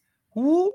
Tu commences rough? Quand même, quand même. hey, même pas de bonjour. non, euh, non, non, non. je pense que oui. Oui. Euh, depuis le début, là, je suis comme. Euh, tu sais, je me dis qu'ils vont se battre. Puis je, me, mm-hmm. dis, je me dis encore là qu'ils vont se battre. Mais je pense que je pense que oui. sais, il reste quatre matchs en ce moment au calendrier pour le CF Montréal. on va le dire tout de suite parce qu'on est là-dedans. Là. Il reste un match ce vendredi face à Toronto FC à Toronto. C'est samedi, euh, Bruno. Euh, samedi, oui, pardon. On se doit de gagner du côté du CF Montréal. Euh, Toronto, encore hier, a perdu 3-0. Ça, ça c'est pas chic. Après ça, un match ultra important le 30 face à New York Red Bull, qui sont, un, sont deux points derrière le CF Montréal avec un match de moins de jouer. Donc, c'est un match aussi qu'on ne peut pas se permettre de perdre. C'est au Red Bull Arena. Et après ça, les deux derniers matchs de la saison, on en a parlé souvent, toi et moi, ensemble, le 3 et le 7 novembre à Montréal face à Houston et Orlando. Le dernier match de la saison contre Orlando sera méga important, j'ai l'impression. Mais ce qui est bien là-dedans, c'est que c'est quatre équipes que le CF Montréal peut battre. Oui, on a un calendrier, puis c'est jamais, on peut pas dire facile, euh, loin de là, mais c'est quatre équipes qui sont très prenables. Quoique, le match de mercredi contre Orlando, j'ai trouvé une équipe d'Orlando qui a fait une belle remontée au, classement euh, et qui était clairement supérieure à l'effectif du CF Montréal. Euh, de loin, le CF Montréal était allé chercher un match nul de 1 à 1, très bien. Euh, mais dans les quatre matchs que tu me dis, là, je pense que c'est le dernier qui. Euh, ben, comme celui contre New York aussi, là, je pense que Toronto puis Houston, euh, c'est des must-win. Après ça, avec ces six points-là, est-ce que, est-ce que ça va être suffisant pour que l'impact fasse les séries? Après ça, il y a des matchs nuls. On sait, si on fait un match nul contre New York, déjà là, c'est. Ben, c'est ça. C'est, que ça dépend c'est contre qui tu vas chercher tes points. Si tu vas chercher une victoire contre le Red Bull, tu es, pas mal en business, je dirais. Oui. Mais tu sais, en allant chercher un nul contre Red Bull, tu ne te mets pas non plus dans, dans les problèmes, mais je pense que tu vas quand même chercher un point, ce qui n'est pas négligeable. Mm-hmm. Fait que si tu vas chercher une victoire contre Red Bull, d'après moi, c'est pas mal dans la poche. Mais encore là, il y a tellement de choses qui peuvent arriver. Là, je veux dire, euh, j'ai pas le calendrier des, des, du Red Bull euh, ni des autres équipes devant moi. Mais il y a bien quelqu'un là-dedans qui affronte New England. fait que, mm-hmm. Oui, oui, non, il y a des bonnes chances. Euh, Bruno, toujours est-il que euh, depuis la dernière fois qu'on s'est parlé, qui est pas, ça fait pas si longtemps que ça, mais là, on augmente la, cadence avec la, fin de la saison régulière. Euh, L'Impact n'a pas perdu. Non, effectivement. Une deux matchs nuls. Comment, comment s'est déroulée cette, cette séquence-là pour toi? Comment tu, comment tu l'as vécu? ben, c'est des, des, résultats en, demi-temps. Comme le match, le premier match de, cette, de ce stretch-là, je dirais, c'était avant la pause internationale, donc le 2 octobre. Euh, victoire au Stade Saputo de 2 à 1 du CF euh, Montréal face à Atlanta, qui est un adversaire direct. Donc, ça, c'était un match ultra, ultra important. On a, mm. été, on a été quand même dominé, il faut le dire, dans ce match-là, du côté du CF Montréal. Euh, je veux dire que ça, ça a quand même. Ça a pris beaucoup, beaucoup pour que le CF Montréal réussisse à revenir dans ce match-là. On avait on avait tiré de l'arrière dès le début de la deuxième demi. on s'était fait prendre sur une superbe attaque du côté d'Atlanta. Oui. Atlanta qui avait dominé la première demi, mais qui avait été assez stérile en possession. Je dirais, il n'y mm-hmm. avait pas eu tant d'occasions. Il y a eu un arrêt où vraiment Pantémis a dû euh, sortir la grosse patte, puis euh, ça, a été spectaculaire. Mais sinon, c'était relativement égal comme match. Mais ça a été Romain Kyoto dans ce match-là, encore une fois, a marqué les deux buts, euh, dont un sur, sur penalty. Est-ce que, Bruno, j'essaie de me rappeler si j'étais au match? On dit. Euh, oui, il me semble que oui. OK, OK, OK. Euh, écoute, c'est visiblement un match assez oublié. ça fait deux semaines, deux, trois semaines, je me rappelle plus si j'étais là. Euh, oui, je me rappelle de Kyoto qui a closé ça. qui a closé ça un, un, but d'un angle presque impossible le premier. Là, oui, oui, oui, oui, oui, un long, là, mais c'était pas dans le visage, fait que c'était un petit peu difficile de c'est plus, difficile de s'en souvenir à ce moment-là. Mais toute une performance du côté de. Ben, surtout de Kyoto, mais du CF Montréal en général a mmh bien fait ça. Après ça, retour de la poste internationale. Les petits gars, ben, les petits Canadiens ont excités parce qu'on a eu une très, très, très belle performance, que ce soit Kamal Miller ou même Samuel Piet. les petits gars sont excités. On revient on domine littéralement la première demi face à l'Union de Philadelphie, qui est encore une fois un concurrent direct mmh euh, au CF Montréal dans cette course-là aux séries. Euh, on les domine, on a la possession, mais on n'a pas d'attaquant. Et le, trio offensif qui est euh, Matko Mielewicz, mmh Georgie, et puis Joachim Torres, aucun de ces gars-là est assez gourmand et aucun de ces gars-là veut tirer. Oui, oui, oui. J'étais au match avec, avec Emilien. Puis euh, on se disait, ça prendrait un, petit gourmand là, pour comme vouloir tirer. Et c'est quand Sunusi est entré, je me suis dit, lui, c'est un petit gourmand, il va tirer. Parce que c'est vrai que Sunusi aime bien, aime bien tirer. Et euh, ben, force est d'admettre qu'à la fin du match, il nous a donné raison. Eh boy, oui, hein? Le, le, CF Montréal qui prend euh, deux buts sur coup franc. le premier, bon, Pantémis doit faire attention parce que Jack Elliott, qui mesure 8 pieds, est là, pourrait dévier le ballon. Donc, attend un peu avant de se lancer. Finalement, se lance, le ballon touche le poteau, pogne son dos, malheureusement, il rentre dans le but. C'est bête, mais honnêtement, il, je, je pense, je suis pas prêt à dire que c'est sa faute, là, euh, ce Mhm. but-là, là, en tant que tel. Après ça, on a marqué un, un deuxième but directement sur coup franc du côté de Philadelphie. Euh, c'est- un coup franc. C'était pas évident. C'est ça, c'est un. Il mouillait à Sio parce que, Ouais, oh oui, il mouillait beaucoup Ouais, samedi dernier. il mouillait, le ballon était glissant. euh, un tir super puissant là, du défenseur euh, Kai Wagner qui, qui finalement donne les devants à, à Philadelphie 2 à 1. En première demi, c'est Matko Mijevic qui avait marqué là, son premier Mhm. but avec le CF Montréal ben, en MLS, en fait. Oui, oui. Euh, et c'est sur ce but, il faut en parler, que Georgi Mihalovic est devenu le meilleur buteur, en- ben, le meilleur passeur pour une saison du côté du CF Montréal. Euh, C'était sa 14e passe décisive Mhm.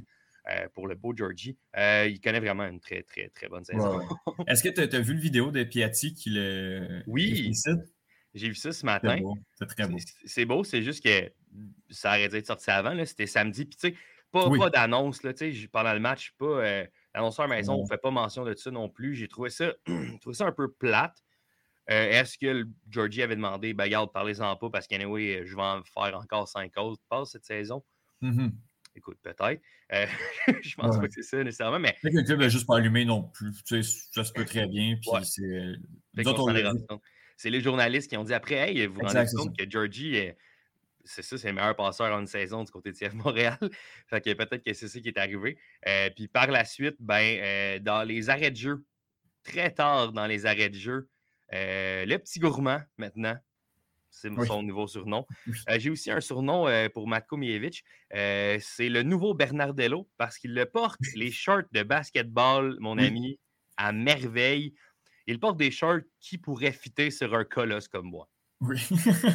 non, euh, parlons. Puis euh, aussi, une belle, une belle shape. euh, je pense qu'il y, y a un peu de. Il y en a un peu à perdre encore, Matko Milevich.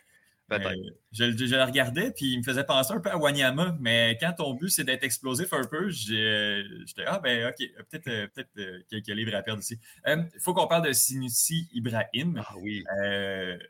Qui, qui est euh, le super sub que Balou devrait être. on, va, on va y revenir un petit peu plus tard, mais Ouais, ouais, ouais. euh, Ibrahim, présentement, là, c'est c'est le joueur que tu veux faire rentrer en deuxième demi, euh, qui est super explosif. euh, a raté une occasion que Oh, personne n'aurait pu rater la- hier, ben, mercredi. Mais bon, il y a eu le but comme dans les 3-4 minutes qui ont suivi, ce qui a un peu rattrapé son erreur. Mais si le CF Montréal avait perdu à cause de, de ce raté-là euh, direct, tu sais, Ouais. tu peux rater des tirs dans la boîte, mais quand tu es dans la, rendu la petite boîte, là, encore Ouais, plus proche, ça, là, ça- ça- tu peux pas rater ça. Bref, euh, toujours est-il qu'il a marqué deux buts, euh, trois buts depuis le début de l'année en MLS. euh, pour un super sub qui est, à- qui, qui est encore très jeune, qui est à Oui. sa première expérience euh, en Amérique du Nord, c'est vraiment pas si mal que ça. 19 ans, euh, le, le- le jeune, le jeune Nigérian. Donc, est-ce que euh, lui, est-il en prêt ou il est acheté? Euh, Euh, je, crois que c'est un prêt de son côté, là, je ne suis pas certain. Mais si la tendance se maintient, demain, il va être Oui, officialisé. non, c'est sûr, parce que là, le, le CF Montréal est en train de closer une coupe de, une coupe de, de- de prêts là, qui finalement vont, vont venir à être des, des transferts permanents. Euh, Ouais, donc, euh, peux-tu en parler un peu de, de Sinussi? Tu l'appelles le- justement le, le petit gourmand, mais c'est c'est exactement le genre de joueur que tu as besoin qui va venir fatiguer les, les défenses adverses en fin de match. là. Oui, parce que c'est ça, tu sais, Sunusi, c'est un petit, un petit gars quand même assez costaud, euh, mais qui pourrait, tu sais, je veux dire, il, il pourrait aller ch- chercher encore du coffre. là. Je pense qu'il y a encore une marge de progression, mais il a 19 ans encore, là, fait que c'est Mhm. vraiment pas stressant. Mais c'est un gars qui est quand même relativement rapide. Puis, tu sais, moi, ce que j'ai aimé contre Philadelphie, c'est que une minute avant, il était allé pour la tête sur un coup de pied de coin. Euh, contact avec, je pense, c'est Glessness ou Elliott, là, une des deux tours du côté de Philadelphie. Il, y avait eu un contact à la tête. Puis, tu sais, des fois, tu peux être réticent à, à ressauter pour Mhm. aller chercher un ballon de la tête quand ça vient d'arriver. Mais à ce moment-là, il n'a pas hésité. Une superbe tête. Mais il faut aussi donner une mention très, très honorable à Moustapha Kiza qui a fait un centre comme je pense que lui seul est capable d'en faire du côté du CF Montréal. là. Oui. Euh, un centre première intention avec puissance du pied gauche directement où ça passe juste un peu en haut d'Eliott. Puis là, Sunusi arrive, marque 2 à 2, marque finale. Euh, vraiment, j'ai beaucoup aimé euh, le, le fait que le- du, du côté du CF Montréal, on n'a pas arrêté, on a continué d'essayer. Euh, puis ça, c'est. Ce depuis le début de la saison, c'est ce qu'on voit aussi là, du côté du CF Montréal, c'est que on n'arrête jamais, peu importe. Bon, peut-être un match contre New England où on perd 4-1, mmh on essaye un peu moins, mais dans un match où c'est serré, où on peut aller chercher un résultat, on continue, puis euh, c'est ce qu'on a fait. Puis vraiment, là, euh, je pense que Sunusi, c'est le genre de gars qu'on va voir encore une fois venir. Euh, tu sais, moi, je ne serais même pas surpris de le voir commencer à Toronto parce que j'ai l'impression que ça prend peut-être un gars qui est là comme pour vraiment faire les courses dans la boîte puis être un attaquant. Puis ça va libérer aussi un peu plus Torres et mmh Puis on a vu aussi mercredi que, que jouer pas d'attaquant, c'est peut-être juste pas une bonne idée non plus. Euh, le CF Montréal a joué contre une équipe tellement meilleure qu'elle, mais n'a pas été capable de rien proposer offensivement jusqu'à l'arrivée de, de Sunusi. Euh, ouais, ben c'est ça. Je, je pense que de ce que j'ai compris aussi, ce que, ce que Nancy disait, c'est que euh, quand tu joues pas nécessairement avec un attaquant, puis que tu joues trop mieux, ce que tu veux, c'est d'avoir la possession, mais cette possession-là doit amener à, à quelque chose. Puis malheureusement, c'est ce qu'on n'a pas été en mesure de faire. C'est ce qu'on a été en mesure quand même de faire du côté face à Philadelphie. Fait que mmh c'est comme il y a un match où ça a vraiment mieux été, puis l'autre match, ça a vraiment moins bien été. Mmh euh, peut-être qu'on s'est ajusté aussi là, du côté d'Orlando. On a vu les, les, tapes du match. C'était pas la première fois que ça arrivait, fait qu'on a vu les tapes deux joueurs du côté du CF Montréal qui euh, s'amènent de manière permanente. On en a parlé un peu tantôt, là, justement, il y a des deux joueurs qui, euh, qui, sont venus en prêt. Euh, puis, je pense que c'est c'est très bien aussi. C'est pas tous les joueurs non plus qui acceptent d'aller passer un an après, qui, est comme quasiment une audition, qui, est un test, voir si on peut s'adapter. ça arrive souvent que, que, le CF Montréal ou l'Impact signe un joueur sud-américain dans le championnat d'Argentine en sachant pas trop ce que ça va donner.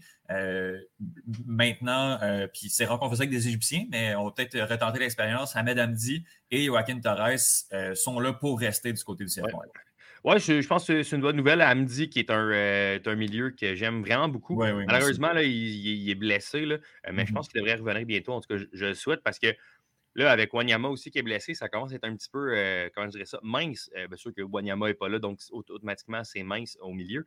Euh, puis il y a deux sens là-dedans, en tout cas. Mhm. Mais ça, devient mince là, un peu au milieu du côté du CF Montréal. Mais Ahmed Hamdi, un gars, moi je me souviens la, première fois qu'il est entré dans, dans, un match pour le CF Montréal, j'ai écarquillé fort les yeux, puis je me suis dit, mon doux, qui est ce jeune Égyptien est-ce que c'est le cousin de Mohamed Salah? C'est un, fait pour les Égyptiens aussi, là, on ne se cachera pas non plus. Ben là, c'est parce qu'il y en a un qui est le meilleur joueur au monde, fait que c'est tough, puis qui joue pour son équipe. Fait que c'est un petit peu difficile de pas avoir un faible. Mais non, j'aime beaucoup euh, ce qu'il fait de, au milieu. Puis euh, ben, pour ce qui est de Torres, euh, je pense que depuis qu'il est là, ben, je pense hier, ils ont sorti la stat, ça, fait 18 matchs d'affilée en MLS qui est partant. Donc, je pense que lui aussi était là pour rester. je pense qu'il y a des trucs il y a des trucs le fun avec lui, des trucs mmh aussi moins le fun avec lui, mais il va falloir comme qu'on deal avec ça, j'ai l'impression.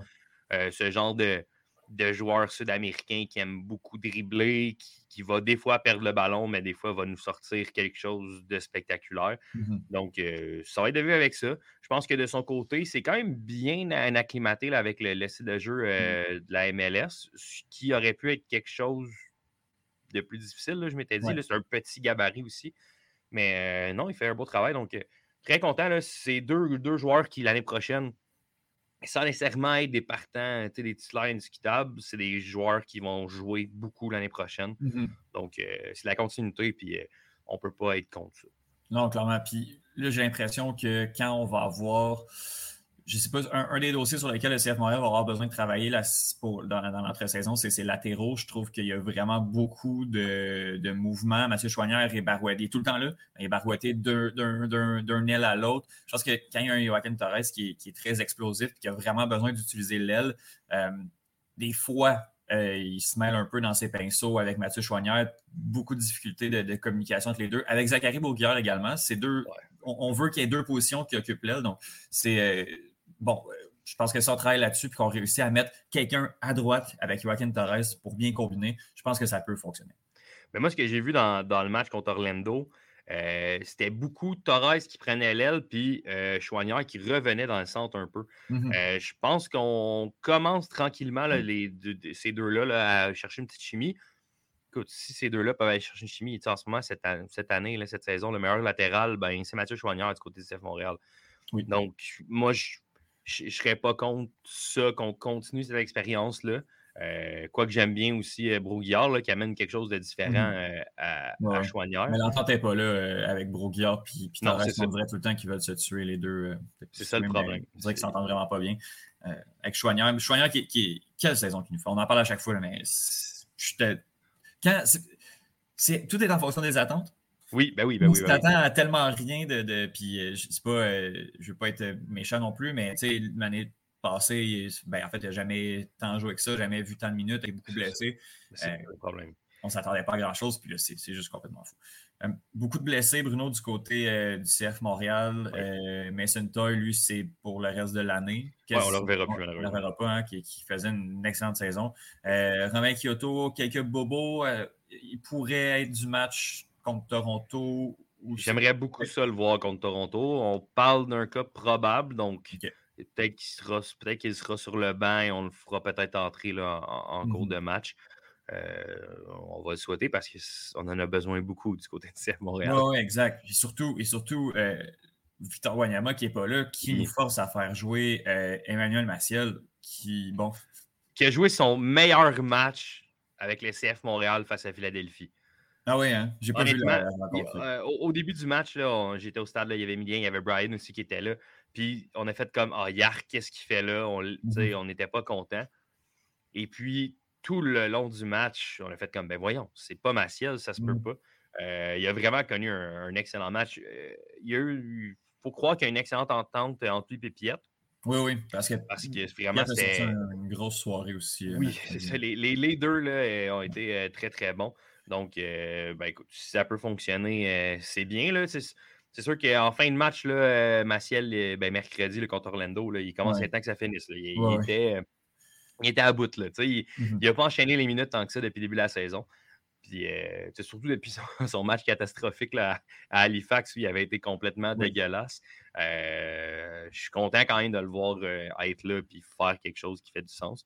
Donc, non, c'est c'est- écoute, c'est sûr que le, le retour de Wanyama va faire du bien, mais euh, si c'est une courte période, on peut quand même bien s'en sortir du côté du CF Montréal.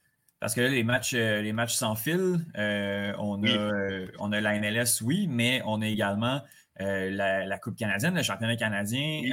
qui, qui continue, c'est mercredi prochain. Oui, exactement. Donc, euh, fait oui, il y a quatre matchs MLS. Il y a la demi-finale du championnat canadien aussi qui, qui se mêle euh, là-dedans. Il va falloir qu'on fasse rouler, mais là, c'est ça. Présentement, c'est difficile, surtout en, en milieu de terrain, là, au niveau défensif. là. Oui, ouais, exactement. là, mais je je pense que Wanyama et Amdi, c'est deux cas qui devraient revenir relativement rapidement. Mhm. Euh, je pense que c'est pas à long terme. Là, fait que ça devrait de- revenir rapidement. puis Ça devrait être pas pire. Puis, dans le pire des cas, on a quand même beaucoup de latéraux. Là, on est, il n'y a rien, il y a rien Ouais. qui nous empêche d'envoyer Choignard au milieu. Là, parce qu'il ne faut pas oublier que c'est un aussi. milieu de formation. Exact, exact. Euh, je veux qu'on termine l'intervention, Bruno, en parlant de, de Balou. Balou Oui. Jean-Yves Tabla. Euh.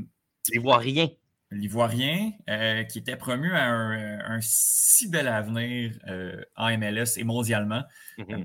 Bon, euh, Balou qui est parti euh, pour le FC Barcelone il y a quelques années, FC Barcelone B. Euh, Oui. grosse- oui, ça va aller? Correct? Good, parfait.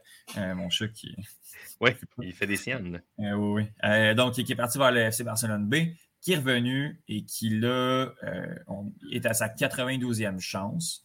Euh, à chaque fois, on lui. tu sais, Puis là, il a marqué deux buts contre Halifax. On se disait que c'était le retour. Il était même méconnaissable physiquement, tellement ça faisait longtemps qu'on ne l'avait pas vu. Mhm.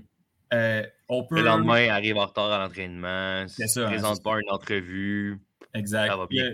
Le- maintenant, les, les, la- en MLS, là, Wilfred Nancy peut aligner 20 joueurs sur son banc. On manque de joueurs offensifs. Et euh, le dernier match contre Philadelphie a préféré aligner 19 joueurs. On lui a demandé est-ce que Balou est blessé? Et au lieu de répondre inconfort ou il se sentait pas bien, il répond il ne le méritait pas. Ouais. Suite à ça, Jérémy Filosa euh, publie un Vox Pop avec sept euh, personnes qui étaient dans l'entourage de Balou euh, qui le démolissent. Carrément qui, qui, sont vrais, qui ne mettent pas de gants blancs pour parler de l'attitude de ce joueur-là. Et en fait, du gâchis qui, représente euh, le, potentiel qu'il avait. Euh, qu'est-ce qui se passe avec Balou? Est-ce que l'année prochaine, euh, on le garde, puis au mois de mars, on va publier des titres l'année de la dernière chance, comme on a fait l'année dernière, l'autre année d'avant avec lui, et qu'on a fait pendant huit ans avec Jackson Hamel, ou là, il faut couper les ponts parce que ça ne fonctionne tout simplement pas? je pense que je pense que l'aventure se termine en novembre, décembre du côté de Balou. Mm-hmm. J'ai sincèrement l'impression que c'est un des plus grands talents gâchés de l'histoire du CF Montréal. Euh, non, en fait, non, c'est le plus grand talent gâché du côté du CF Montréal. Mais je ne jette pas la pierre, la pierre mais aucunement au CF Montréal et à l'organisation. Je pense qu'on a tout fait du côté du CF Montréal. On lui a donné des chances, on a voulu l'aider. Mais des fois, quand l'entourage du joueur est dégueulasse, euh, ça, donne des trucs comme ça. Euh, je pense que cette année, cette dernière année de contrôle, il, restait peut-être une année d'option. Je ne pense pas qu'on va activer l'option du côté du CF Montréal. J'ai l'impression qu'on va le laisser aller et on va le remercier pour ses buts, les quelques-uns qu'il a marqués. Euh, bon, quand même, le remercie beaucoup pour ceux contre Halifax, honnêtement. Mais euh, je pense que c'est un examen de conscience qui doit être fait de, son côté. Mm-hmm je pense que même s'il va en CPL ou peu importe où il va, s'il si, ne se regarde pas dans le miroir puis il voit pas ce qui se passe, ben, malheureusement, il n'y aura, rien de bon qui va se passer de son côté. je pense qu'il se voit 14 fois plus gros que ce qu'il est euh, présentement. Euh, donc, euh, j'ai bien l'impression que du côté de Balou, on, on va se ramasser ailleurs. Est-ce que s'il se ramasse ailleurs et il est loin de Montréal, ça va l'aider? Peut-être. Mm-hmm. Est-ce que ça, est-ce qu'il y a des, euh, il y a des personnes dans son entourage qui sont trop près de lui et qui sont à Montréal? Ça, c'est une possibilité. Ouais. Euh, je sais pas. Je lui souhaite quand même, là, parce que, tu sais, je veux dire, euh, c'est un, je veux dire, c'est un gars qui a du talent. Je lui souhaite de mm-hmm. rebondir, mais j'ai l'impression que pour, euh, pour ce qui est du CF Montréal, c'est terminé là, pour Balou. C'est assez dommage euh, parce qu'avec le talent qu'il a, je peux comprendre que CF Montréal euh, essaie de, le garder puis essaie de le relancer parce que c'est le genre de joueur qui pourrait aller signer à Toronto puis euh, avoir cette motivation-là peut-être de vouloir, de vouloir se venger. De vouloir se venger. on ne sait pas ce qui peut se passer. Je peux comprendre le CF Montréal de vouloir garder les joueurs, mais ça ne fonctionne juste pas. Puis ça semble être une distraction. Là. Puis on s'en parlait un peu avant de commencer, quelqu'un qui suit le club depuis tant d'années ne peut pas être surpris. Je vois les commentaires sur Twitter, puis je ne peux pas croire que quelqu'un quelqu'un tombe sur les fesses en entendant ça. Depuis le début, il y a eu la, grève, là, alors que, avant qu'il parte du côté du FC Barcelone, à chaque année, il se passe quelque chose avec Balou. Euh, puis quand, quand ces trucs-là sortent, c'est parce que ça dépasse le simple problème. Si on est rendu à, mettre ça publiquement, si Wilfred Nancy est obligé de dire aux médias qu'il ne mérite pas, c'est que ça fait plusieurs euh, red flags qui sont lancés. Puis, ben, je peux pas voir que quelqu'un est, surpris. Je, suis surpris de voir qu'il y a quand même beaucoup de gens qui, se sont. Puis, pour avoir cette personne qui, qui le. Qui, ben, je cherche un mot, mais qui le bâche comme ça, euh, ou qui, qui dévoile leur, leur. qui vide leur sac sur lui, euh, je trouve ça. Je, trouve ça un peu fou. C'est ça qui m'a surpris plus que les propos en tant que parce qu'il n'y a rien là-dedans. À part les agents de sécurité. Ça, c'était quand même très drôle. Oh mon dieu. Il y a plein de trucs là-dedans. Ça, c'est l'exemple l'exemple parfait de comme ce gars-là se pense plus gros qu'il est. T'as joué au Barça B à peine. Ouais, Puis après ça, tu reviens à Montréal, t'as des agents de sécurité, bro. Exact. Comme... Je vous invite à aller lire euh, le, Vox Pop de. Honnêtement, c'est un, très, un très bon article, honnêtement. Là, j'ai, euh, ben oui, oui. Ben, j'ai pris beaucoup de plaisir. Ben, c'est sûr que c'est le genre de truc que tu lis de un du début à la fin, puis on admire aussi la neutralité journalistique. Je pense que ça va être ça pour moi aujourd'hui, euh, Bruno. Merci. Tu voulais pas finir avec le classement? On peut finir avec le classement si tu veux. Oui, oui, oui. On ouais, peut Pour, ça, pour euh, situer les gens. Donc, euh, en date du. on sera le, 23 samedi. Le, samedi, si tu écoutes ça le matin, le, changement pas, le classement n'a pas changé. Si tu écoutes ça le soir, ça se peut que ça ait changé parce que ça change beaucoup. Mm-hmm. Du côté de l'Est, bon, ben, New England est premier, là, 69 points. On est à 3 points du record avec encore, euh, je pense, c'est quatre matchs à jouer. Donc, euh, vous pouvez, vous pouvez, mettre un, X euh, dans le calendrier. Mmh dans pas trop long, on, va, on va battre le record du plus grand nombre de points dans une saison en MLS. Ça va être le New England Revolution qui va aller chercher. Euh, par la suite, deuxième, bon, on a Nashville avec euh, 49 points, quand même 20 points derrière. Mhm. Ça n'a pas d'allure. Niaiseux. Ouais. Après ça, ben, en troisième position, et c'est tellement serré. là. En troisième position, 46 points, l'Union de Philadelphie. En quatrième, 46 points également, Orlando City, qu'on a affronté hier du côté de CF Montréal. Euh, Atlanta United, 43 points et cinquième position. En sixième position, le CF Montréal avec 42 points. Donc, euh, seulement un point de la cinquième position. Euh, Puis quand même, seulement 4 points de la troisième. là. donc, Mhm. Si on connaît une très bonne saison, euh, très bonne fin de saison du côté de CF Montréal, on pourrait finir dans le top 3 et avoir aussi un match à domicile en série. C'est quand même fou. Ça, je ne serais pas contre. Bon, mi, euh, fin, euh, mi-fin novembre. Ouais, c'est ça, parce que là, en plus, la saison se termine. Il y a la, la pause internationale, puis là, il va falloir mettre la, finale du championnat canadien quelque part. Mhm. Euh, les séries aussi. Euh, donc, ça va être intéressant. Ouais, Euh, après ça, euh, en septième position, c'est le DC United avec 41 points, donc un point derrière euh, le CF Montréal. Euh, New York City FC qui, euh, qui chute un peu là, parce qu'eux, ils étaient en 3 4e, euh, 41 points, donc le même nombre de points que, de- que DC United. Euh, le New York Red Bull avec 40 points euh, avec 29 matchs de jouer, donc un match de moins de jouer. En 9e, en 10e, c'est le Crew de Columbus avec 38 points, donc on reste quand même juste à 3 points d'une place en série là, et on est en 10e position du côté du Crew de Columbus. Euh, donc, j'ai bien hâte de voir. Après ça, ben, on peut mettre euh, bon, euh, l'Inter Miami 35 points. Là, on reste quand même à, on est à 6 points, là, donc je les verrais mal euh, se frayer une place en série. Chicago Fire 31 points. Toronto 25. Intéressant. et, euh, et Cincinnati 20 euh, points. Du côté de l'Ouest, les Whitecaps sont en série. Wow! Wow, wow, wow. On est en septième position euh, avec 43 points. Grosse victoire hier, d'ailleurs, euh, des Whitecaps. Moi, quand je suis allé me coucher, c'était 2-0 pour Portland et euh, victoire de 3-2 finalement. Ah, c'est euh, l'histoire de la journée d'hier. C'est arrivé plusieurs fois ailleurs dans d'autres championnats. Oui, oui, oui, oui, c'est vrai. Effectivement. Mais c'est une belle, belle, belle pe- performance. Donc, pour la première fois, je pense, depuis qu'on se parle, Étienne, les Whitecaps sont en position de faire les séries. Donc, c'est impressionnant. Euh, là aussi, là, c'est quand même assez serré. Là. Euh, LAFC a 40 points, on est 9e et on est quand même à seulement ben, 3 points de place en série, mais on est à 5 points de la cinquième position qui est détenue par LA Galaxy. LA Galaxy. Donc, ça va être euh, une belle course aussi là, du côté de l'Ouest. Euh, Il y, a- il y a quatre équipes là, qui sont pas mal éliminées, là, que ce soit Austin, Dallas, euh, les Dynamo de Houston et les Earthquakes.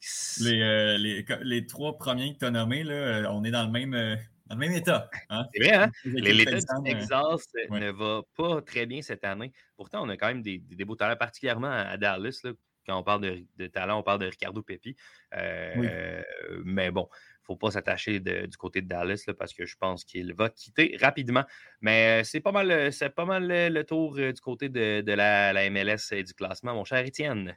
Ben, Bruno, je te remercie beaucoup. Euh, la semaine prochaine, on, parle, euh, on va parler bière et musique. Euh, On va plein d'affaires. Puis, euh, sinon, Alors, on, mais s'entend. on va, on va s'arranger. on se trouve un moyen. OK, super. bon, On se parle la semaine prochaine. alors. Yes, sir.